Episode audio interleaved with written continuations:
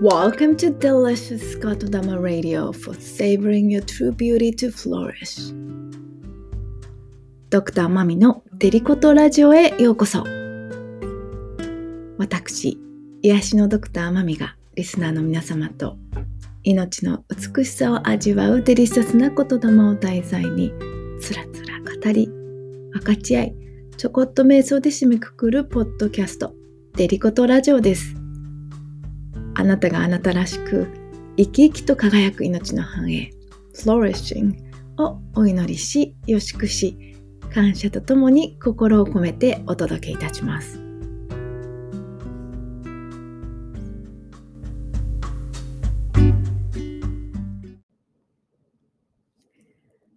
デリコとラジオも第3回目を迎えました。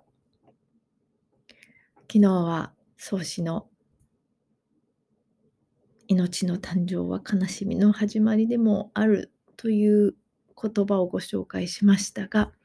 今月4月のテーマとして命の始まりを知って私を生きていく勇気と希望というテーマでお送りしています。そして、ま、だからこそ今日皆さんと分かち合いたい言葉はですね、もう私の大好きな人物の言葉になります。そしてその人物は実は実在してはいなくアニメの主人公なんですが、私の理想の女性像結構いろんなところで言っているので予想がつく人もいるかな。風の谷のナウシカのナウシカです。まあ、もうちょっと加えて言うと、まあ、理想の女性像、ナウシカと峰不二子を足して2で割ったぐらいがちょっとこう、ね、昼ナウシカ夜不二子みたいなのがちょっと素敵じゃないかなと思っていますが、まあそれは余談ですね。はい、戻ってきて、で、そう。あの、ナウシカは皆さんきっとアニメのね、映画は見たことがあると思いますが、あれ実は漫画が本当は原作なんですよね。で、7巻あります。パンデミックに入って、もうありがたいことにプレゼントでいただいて、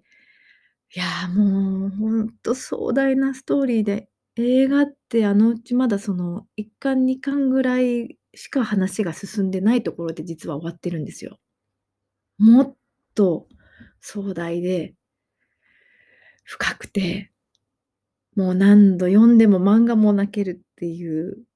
もう、なのでかなりおすすめです。そして、まあ、その中で、ナウシカが言っていた言葉ですね。まあ、相手の言葉に対して言ったことなんだけど、相手が、まあ、お前は危険な闇だ。生命は光だっていうのを言われて、まあもうこれクライマックスですよ、めちゃめちゃ。その時にナウシカが言ったと言葉というのは違う。命は闇の中の瞬く光だ。すべては闇から生まれ、闇に帰る。っていうナウシカの言葉があって、どうだろう、漫画をね、読んでないからそこだけって言われてもって思うかもしれないし、ここだけでも響くものがあるかもしれないし、いやでも私はね、ここだけでも響くんじゃないかなと、正直ここだけ読んでも今またうるっときて、めちゃめちゃエモさ炸裂ですけど、命の始まり、昨日もそもそも知ることっていうところを話したけど、まあ、体内巡りとか経験したことある人いるかななんか結構清水寺とかお寺系かな？ありますよね。この仏像の地下とかにあって、真っ暗闇をこう、なんか手探りで、なんかこう、数珠というか手すりみたいなのだけ触りながら、本当に目の前全く見えないんですよ。その暗闇をこう、ぐるぐるぐるぐるぐるぐるいって、また外に出てくるっていう。まあそれは、そのお母さんの母親の体内にまた戻って生まれ変わるみたいなのを象徴的にやってるんだけど暗闇から抜け出した時に元の世界に戻ってきた時に改めて産んでくれたことへの感謝だったり、新しい自分へと生まれ変わるっていう、その気持ちを味わう。まあ、ある意味修行でもあるし、なので、まあ、その体内巡りっていうふうに清水寺は有名だけど、私は大阪にいた時に、その魂音の匠さんと、また大切な友人と大阪に岩船神社っていうのがあるんですよね。そこは岩窟巡りっていう言い方をしてるんですけど、もう本当にナウシカに出てきてもいいんじゃないかっていう、こう、オウムぐらいのサイズの石が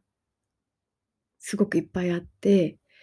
まあ、そこは天孫降臨があったんじゃないかって言われてる場所でもあるから、その石ってもしかしたら宇宙船みたいな、まあ、ロマンもあるんだけど、まあ、その石の中、岩の中をこうくぐっていく、まあ、本当にチャレンジですよね。で、命を落とす危険もあるかもしれないぐらいのところで、だから行く前に宣誓書というか、死んでも文句言いませんみたいなことを書かなくちゃいけないんだけど、まあ、そういうのもあったりする。まあ、要は本当に私の解釈だと、やっぱり闇に戻ってというか、そもそも来たところに戻って、で、実はこっちに今来てるんだよっっていう、なんかそういう経験でもあるのかなって。で、またその経験として、まあ私は学生の時に、まあ、医者は多分医療の、この医学の父と言われているヒポクラテスの言葉っていうのは、あの、聞いたことあるかと思うんだけど、physician health thyself っていう言葉があるんですね。まあ、要は、医者はま自分をまず癒すみたいな。まあ、日本語で言うとこう医者の不養生みたいな訳し方があるけど、まあ、でも私の学校ではもう口酸っぱくもういつも言われていたのが自分を癒したところまで他人を癒せることになる。だからこそ自分こそまず実践していく。自分こそまず癒していく。自分と向き合っていくっていうことを、まあ、とにかく徹底して言われてたんですよね。だから私自身も、まあ、いろんな、まあ、私自身もね、いろんなこう闇を 経験してきたからこそ、で導かれた道でもあるんだけど、そういうのを経験していた中で、エナジーサイコセラピストっ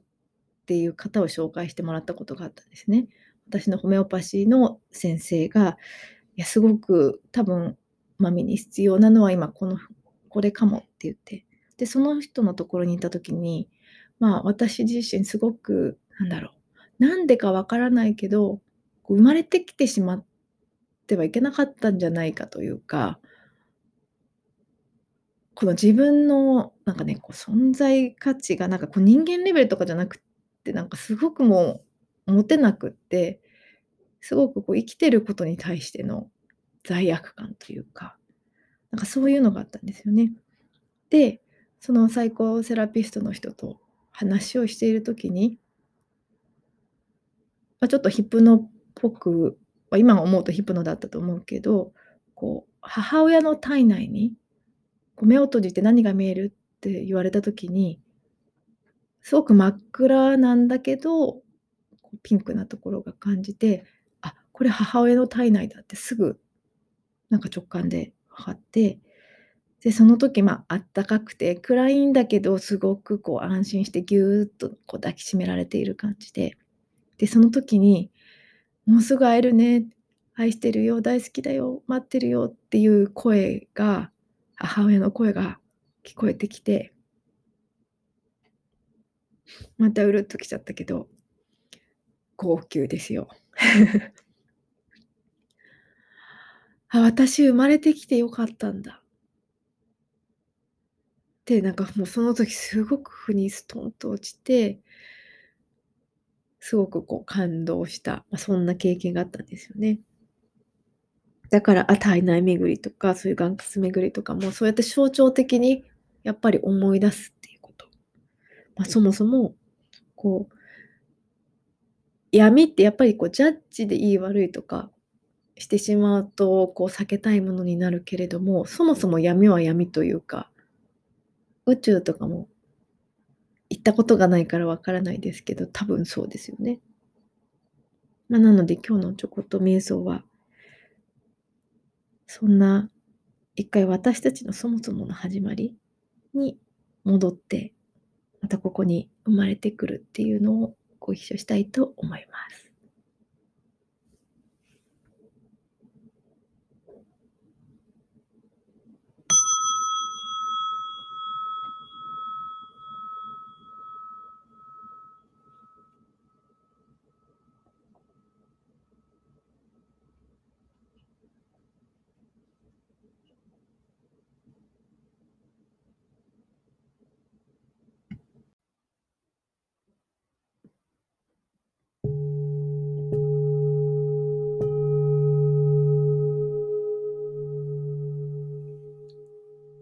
それでは、ゆったりとした呼吸をしながら、あなたの、私たちの命の始まりに意識を向けていきます。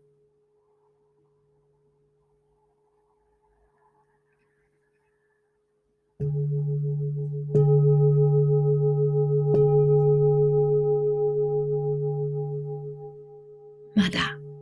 何にもない真っ暗闇が空の世界が広がっています。全く何も見えず、聞こえず、触れることもなく、ただただ闇が広がっています。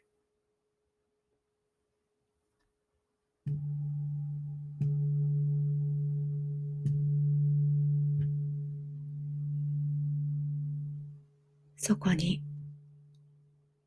あなたという命が宿りました。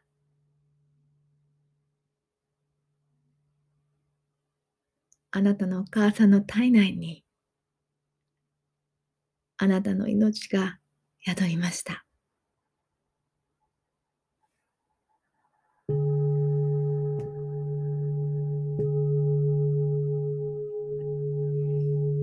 真っ暗闇だと思っていたところが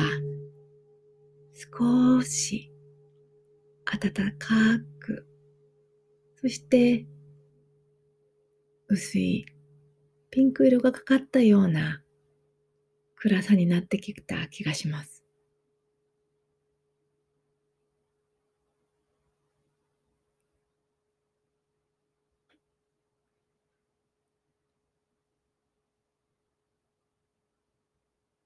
じっくりと感覚を研ぎ澄ませると、お母さんの鼓動や息遣いを感じてくるかもしれません。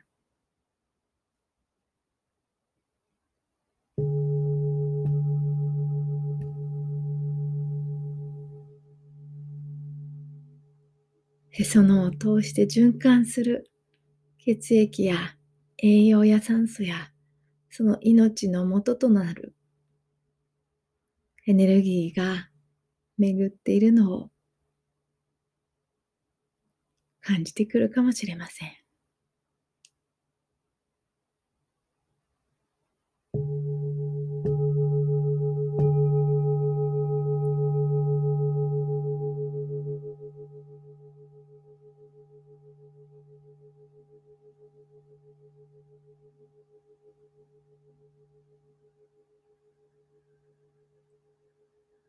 まだ何にもよく見えないけれど、とにかく安心して、あったかくて、守られていて、とっても気持ちいい、穏やかな気持ちになれる状態です。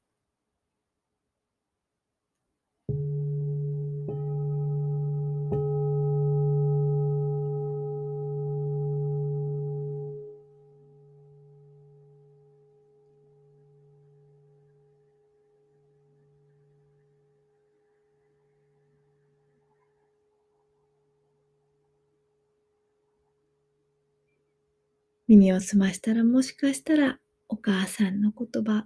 周りの人の言葉、聞こえてくるかもしれません。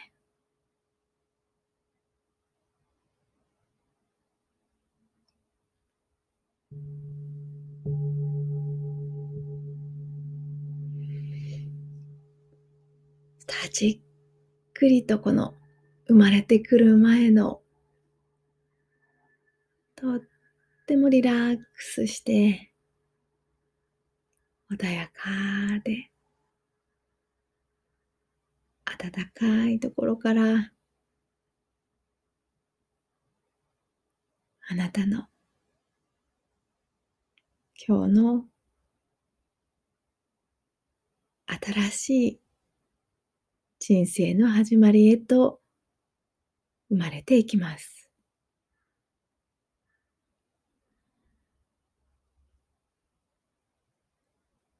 あの真っ暗なところから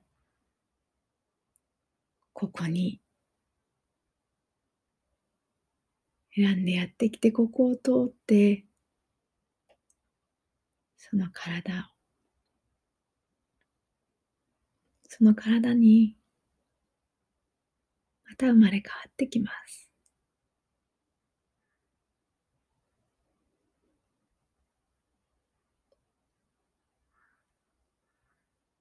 5回シンギングボールを鳴らすので5、4、3、2、1で完全に生まれ変わります。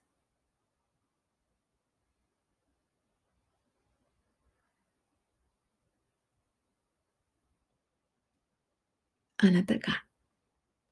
完全な闇から生まれた瞬く光としてその光とともにこの世界へ生まれ直します。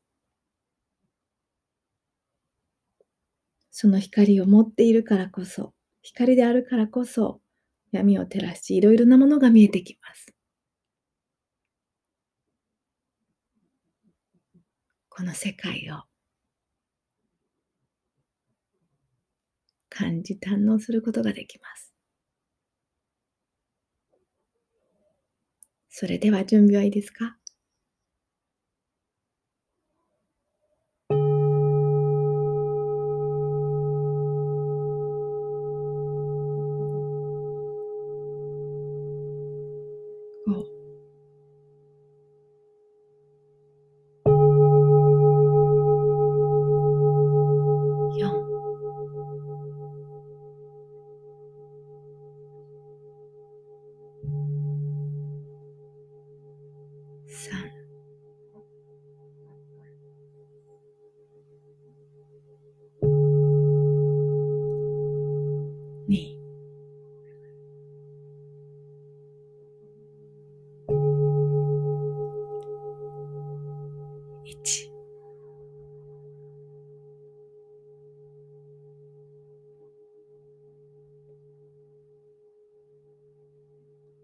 完全に生まれ変わりこの世界にまた誕生しました。てきてくれてありがとう。ようこそ、この世界へ。光として生まれてきてくれてありがとう。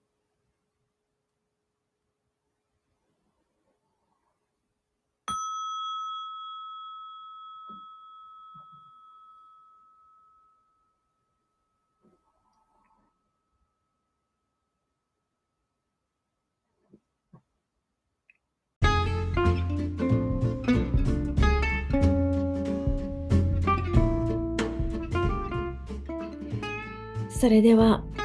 第3回目のデリコトラジオ本日はナウシカの命は闇の中の瞬く光だ。すべては闇から生まれ闇に変える。という言葉ご紹介させていただきました。体内巡り生まれ変わる瞑想いかがだったでしょうか？えこちらのオーディオポッドキャストは実はこうメッセージ機能がついています。えー、あなたの声がメッセージとしてこう私に届くので、えー、こちらのラジオとかでもねご紹介できるかと思うのでもしよかったら活用されてみてください。それでは私たちの命の始まりを知って私たちを生きていく勇気と希望そんなタイトルで今日もご一緒させていただけたことに心から感謝を礼申し上げます。素敵な週末お過ごしください。Thank you so much for listening to Delicious Kotodama Radio. Bye!